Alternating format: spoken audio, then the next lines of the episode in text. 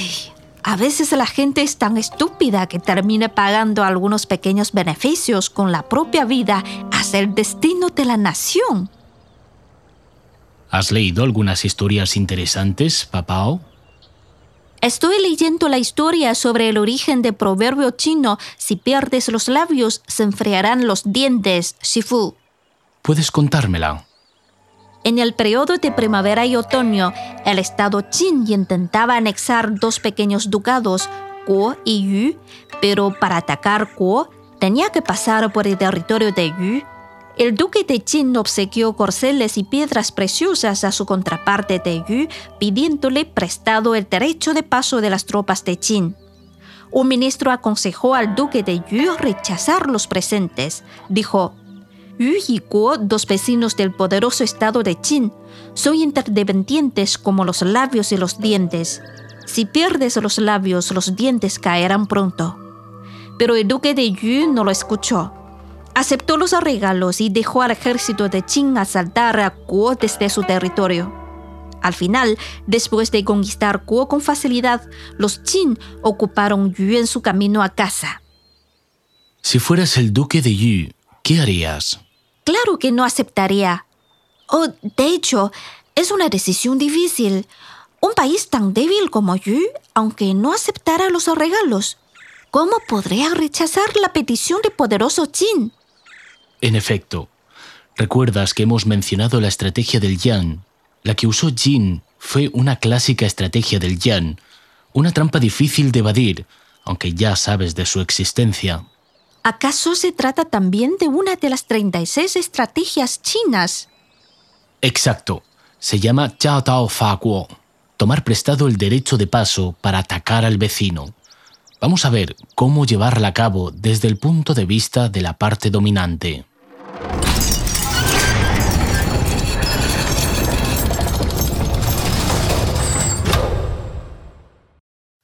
Corruptos. Estos funcionarios que diariamente recaudan riquezas mal adquiridas no quieren ofrecer ni un centavo para salvar a la gente que sufre. Tengo una idea para sacar el dinero de sus bolsillos. En 1837, una grave sequía afectó a la provincia de Huquan del Imperio Qin, destruyendo casi todas las cosechas. El elevado precio de arroz causó una severa hambruna el entonces gobernador de Huquan era Lin Zexu, quien sería conocido dentro y fuera de China dos años más tarde por su resuelta lucha contra el tráfico de opio en el país. Era un funcionario honrado e íntegro, preocupado por las penas del pueblo. Dado que el erario provincial era insuficiente en ese momento, instó a sus subordinados a donar dinero para comprar el arroz en el mercado y venderlo luego a bajos precios a los habitantes. A pesar de que Lin dio ejemplo al hacer contribuciones, pocos funcionarios lo siguieron. La mayoría de ellos se mantenía indiferente ante la gente damnificada y continuaba con su vida derrochadora. El jefe recién llegado tuvo que tomar medidas para someter a estos burócratas corruptos. Un día, los funcionarios recibieron una nota de Lin Zexu. El gobernador le invita a participar en el acto de sacrificio para pedir lluvia al cielo en el templo del rey dragón al sur de la ciudad. ¿Qué demonio quiere el señor Lin? Y se requiere a todos los participantes una abstinencia por tres días antes del acto. ¿Tan serio? ¡Qué aburrido! Si el gobierno provincial organiza el sacrificio, sí lo toma muy en serio. ¿Es conveniente que estemos ausentes? Claro que iremos. De todas maneras no es sensato afrontar al nuevo jefe, pero solo para acompañarle a montar la escena. Si nos habla de la donación, nuestra respuesta siempre será no.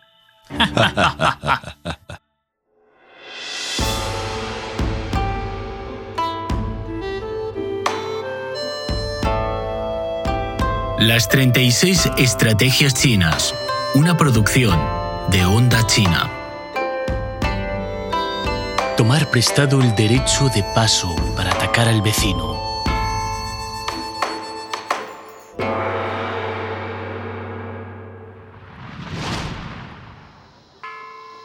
El señor gobernador manda, con miras a manifestar nuestra sinceridad de suplicar la lluvia al Dios. Todos deben abandonar el carro y andar hasta el sitio del acto, sin escoltas. No se debe llevar sombrero ni sombrillas para eludir el sol. Tampoco se permite comer ni beber durante el camino y el acto. ¿Eh? ¿Caminar varios kilómetros con tanto calor? Ay, hay otra opción. Vamos. A estos burócratas que vivían rodeados de comodidades, esta caminata bajo pleno sol veraniego les fatigó mucho. Pero al ver que el propio gobernador Lin andaba a la delantera, nadie se atrevía a quejarse. Jadeantes y empapados en sudor, llegaron a la puerta del templo del rey dragón. En ese momento, Lin emitió otro aviso, diciendo que debían esperar una hora al aire libre, ya que el acto no comenzaría hasta la hora feliz. En ese momento, ya había muchos plebeyos fuera del templo, quienes, curiosos por ver tantos funcionarios reunidos, se reían de los señores maltrechos y agotados. Ay, mi pobre cuervo viejo.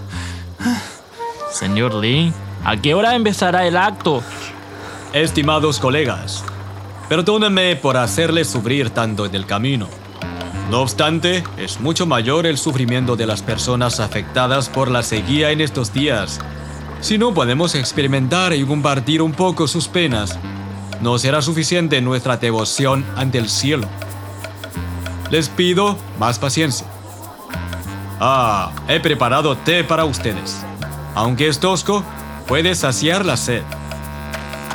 Agua, estoy salvado.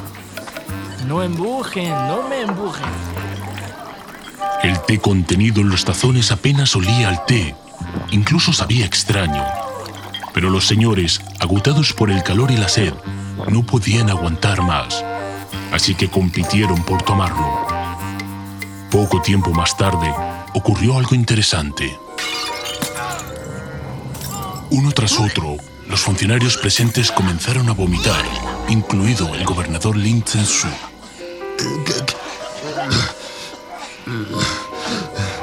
¿Qué me pasa? ¿Acaso es por el agua? ¿Cómo está usted, señor Lin? Un atentado contra funcionarios imperiales. Llama a los guardias. Esperen, nadie se mueva. Capitán, examina y registra los vómitos de cada uno, incluido el mío. Los funcionarios sobrecogidos no se atrevían a protestar ante la autoridad del gobernador y tenían que resistir náuseas para ver al capitán investigando sus vómitos uno por uno. Al final, el capitán declaró ante el público que se descubrieron vino, carnes, pescados y mariscos, hasta materiales exóticos como aletas de tiburón y nidos de golondrina, en los vómitos de todos los presentes, excepto en el de Lin Zexu, en el que solo se veían mijos y verduras silvestres. ¡Qué osados son! Se requiere tres días de abstinencia y ustedes comen opíparo panquete el mismo día. Esto es falta de respeto al cielo. El pueblo sufre la sequía y la hambruna y ustedes llevan una vida fastuosa.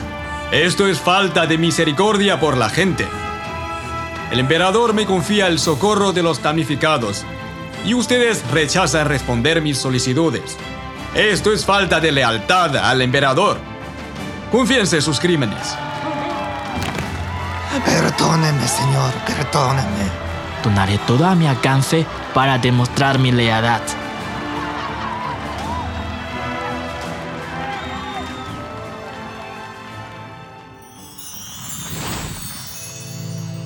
Yo sé la historia de Lin Zexu.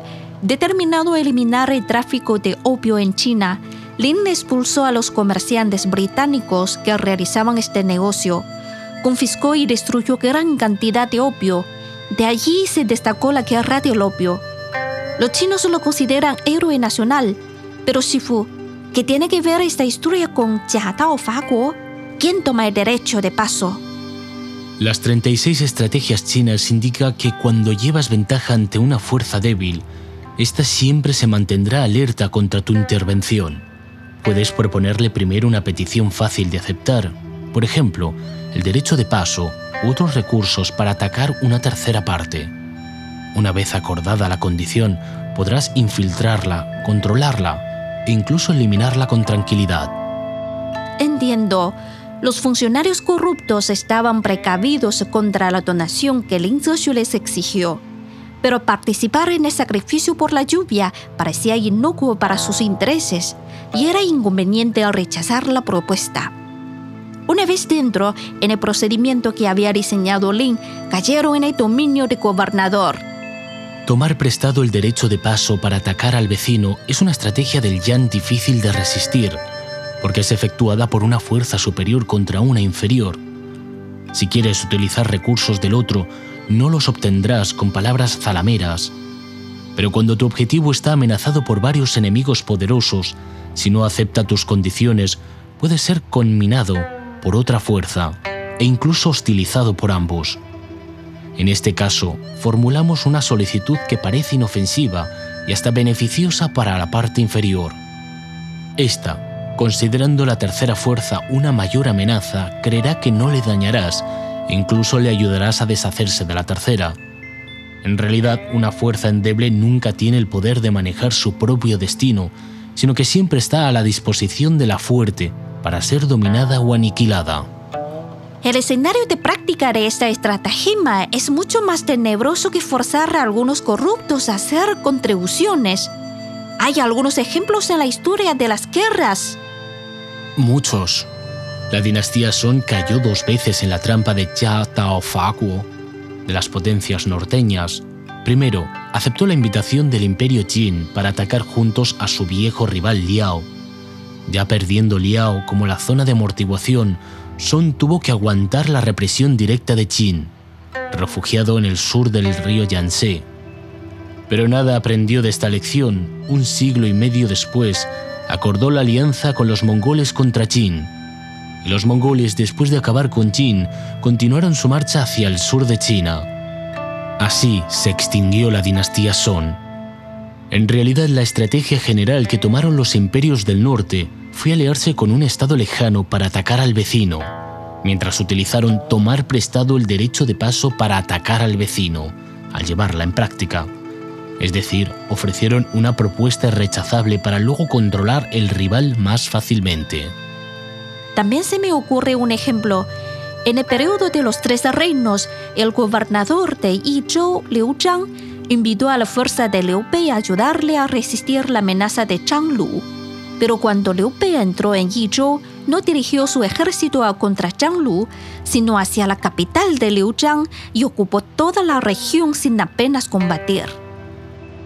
En la época contemporánea, Estados Unidos ha sido el país que más ha usado esta estrategia. Posterior a la Segunda Guerra Mundial, Washington y sus aliados vienen interviniendo en los asuntos regionales de Asia, América Latina, Medio Oriente, los Balcanes y otras zonas, apoyando a uno de los países beligerantes o los bandos en conflicto interno para atacar sus objetivos. Aunque Estados Unidos y Occidente no tienen ambiciones territoriales como los imperios antiguos, han logrado a través de las intervenciones controlar a diferentes niveles muchos países. Han convertido algunos en títeres o satélites y en otros establecen bases militares, formando así una disposición estratégica a nivel global. Es realmente muy pavoroso. ¿De veras no tenemos ninguna medida para resistir una estrategia de Yang como tomar prestado el derecho de paso para atacar a vecino? Cuando somos la parte débil, la única fuerza en que podemos confiar y que debemos priorizar es la unidad. Unidad interna y unidad con los aliados. Al mismo tiempo debemos mantenernos conscientes sobre la relación de los intereses inmediatos y la supervivencia a largo plazo, y no conceder al adversario ninguna oportunidad de tomar prestado el derecho de paso. Mientras el hegemonismo siga amenazando al mundo, todos debemos reflexionar sobre la lección que nos da la historia. Si pierdes los labios, se enfriarán los dientes.